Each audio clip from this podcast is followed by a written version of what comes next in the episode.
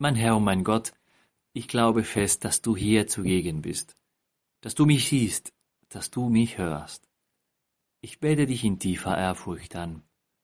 Ich bitte dich um Verzeihung für meine Sünden und um die Gnade, diese Zeit des Gebetes so zu halten, dass sie mir Frucht bringt. Maria, meine unbefleckte Mutter, heiliger Josef, mein Vater und Herr, mein Schutzengel, bittet für mich. Wenn man mit einer Lupe Sonnenstrahlen sammelt, kann man damit Papier oder Holz entzünden. Dieses Bild kann veranschaulichen, was Jesus beim letzten Mal tut. Sein gesamtes Wirken fasst er zusammen, bündelt er in den deuten Worten zu Bein und Brot.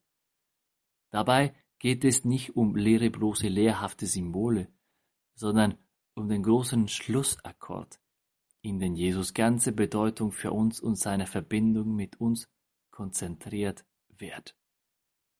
Diese sind Worten von einem Theologen, Klaus Berger.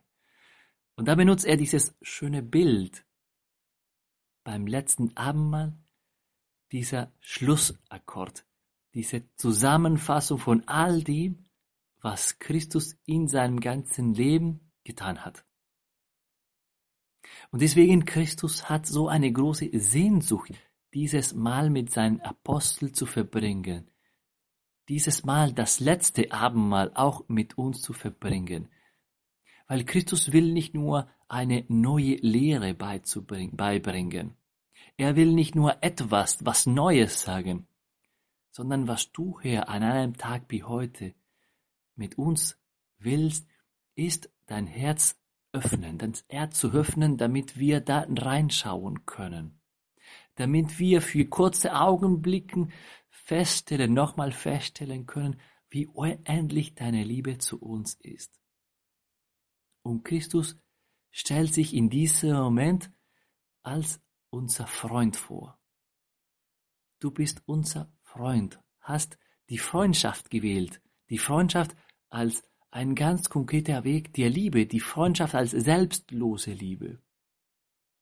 Es gibt keine größere Liebe, als wenn einer sein Leben für seine Freunde hingibt.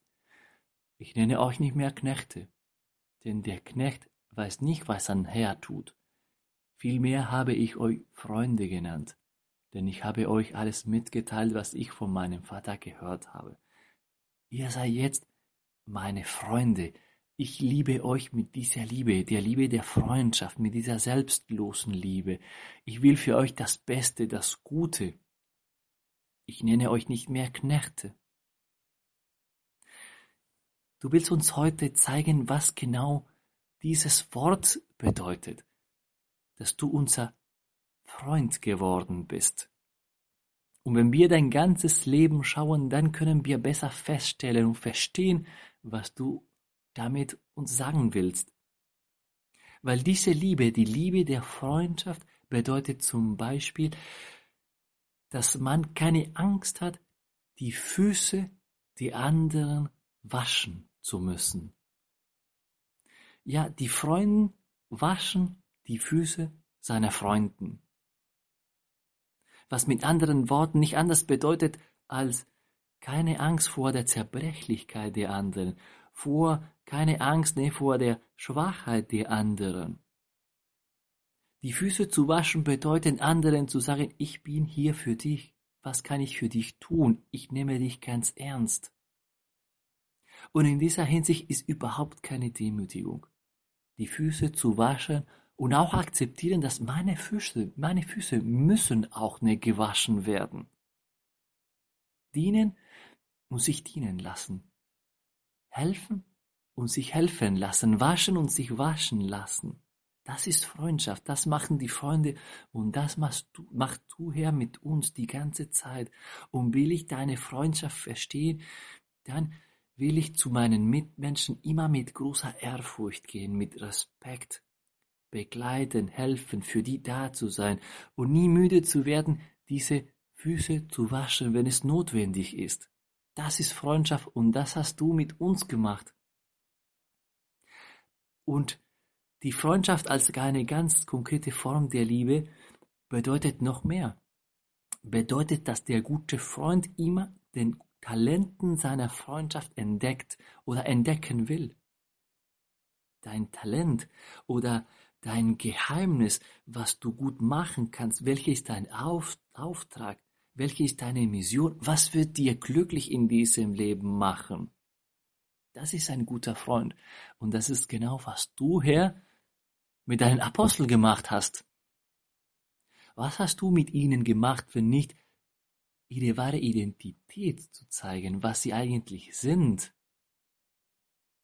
Und es ist auch schön, im Laufe des Evangeliums zu sehen, wie Christus langsam die wahre Identität seiner Mitmenschen gezeigt hat.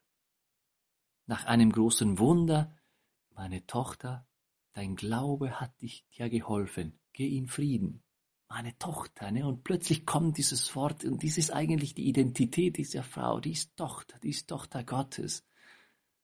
Und so mit jedem seinen Apostel und mit seinen Freunden. Ja, ein guter Freund ist jemand, der dir deiner Identität langsam offenbart. Er weiß, wer du bist. Und er weiß auch gleichzeitig, was du nicht bist und zeigt dir auch deine eigenen Grenzen. Oder vielleicht versucht dir auch zu zeigen, dass dieser Eindruck, ne, diese Idee, die du über dich selbst hast, ist nicht wahr. Das ist ein guter Freund und das bist du, Christus, mit uns. Und ein guter Freund lernt die Sprache, die Sprache seiner Freunden, lernt die Sprache, damit die verstehen können, ne, was er ihnen sagen will, damit er vom Herzen zu Herzen sprechen kann. Nicht nur mit Gedanken, nicht nur mit Gefühlen, sondern vom Herzen zu Herzen. Und das machst du mit uns die ganze Zeit. Und deswegen, deine Worte reichen, kommen bis zum tiefsten unserer Herzen. Das bist du, mit, mit, wenn du mit uns sprichst. Bis zum tiefsten unseres Geheimnisses, unseres Herzens. Wenn wir das Evangelium lesen, merken wir, wie tief kommen diese Worte, wenn wir die Kommunion empfangen, wenn wir mit dir ins Gespräch, in unserem Gebet kommen. Ja, deine Worte sind anders. Und warum? Ja, du Herr als guter Freund hast meine Sprache gelernt. Und so sprichst du beim letzten Abendmahl mit deinem Apostel als guter Freund, der jetzt sein Herz öffnet und spricht vom Herzen zu Herzen eine Sprache, die jeder in dieser Stunde verstehen kann. Ja, die Füße ohne Angst zu waschen, die Talente, die Identität deiner Freunde zu entdecken und auch zu zeigen. Und noch mehr. Die gute Freundschaft, die Freundschaft als Zeichen der Liebe bedeutet, ja, ins Herz der anderen Person hineinzutreten, um da die Güte zu entdecken, die Güte zu zeigen. Es ist sehr schön, ne? Christus zu sehen als jemand, der die ganze Zeit das Gute der Menschen gezeigt hat. Das Gute von Zacchaeus. Ne? Du bist nicht nur ein Zöllner, Du bist nicht jemand, der für die Feinden arbeitet. Du bist viel mehr. Du bist auch ein Sohn Abraham. Mit der Ehebrecherin ist das Gleiche.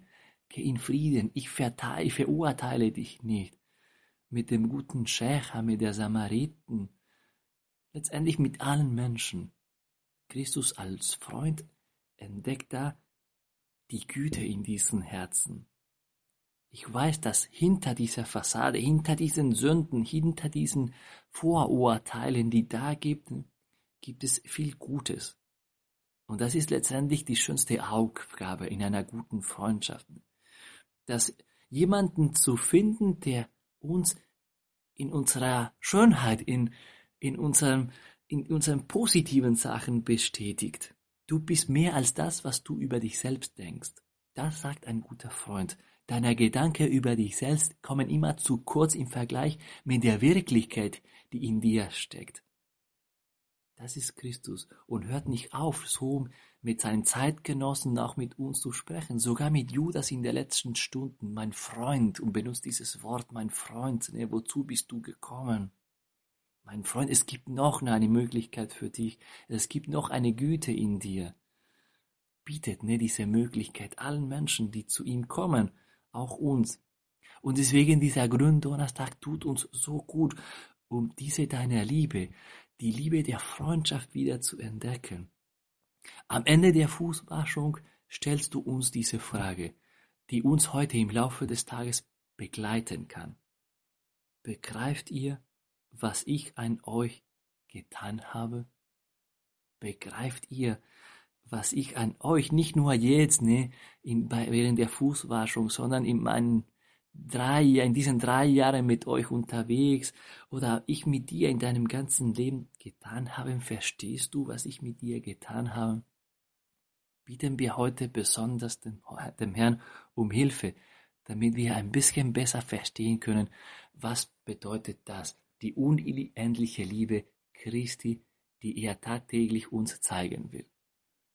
Ich danke dir, mein Gott, für die guten Vorsätze, Regungen und Eingebungen die du mir in dieser Betrachtung geschenkt hast.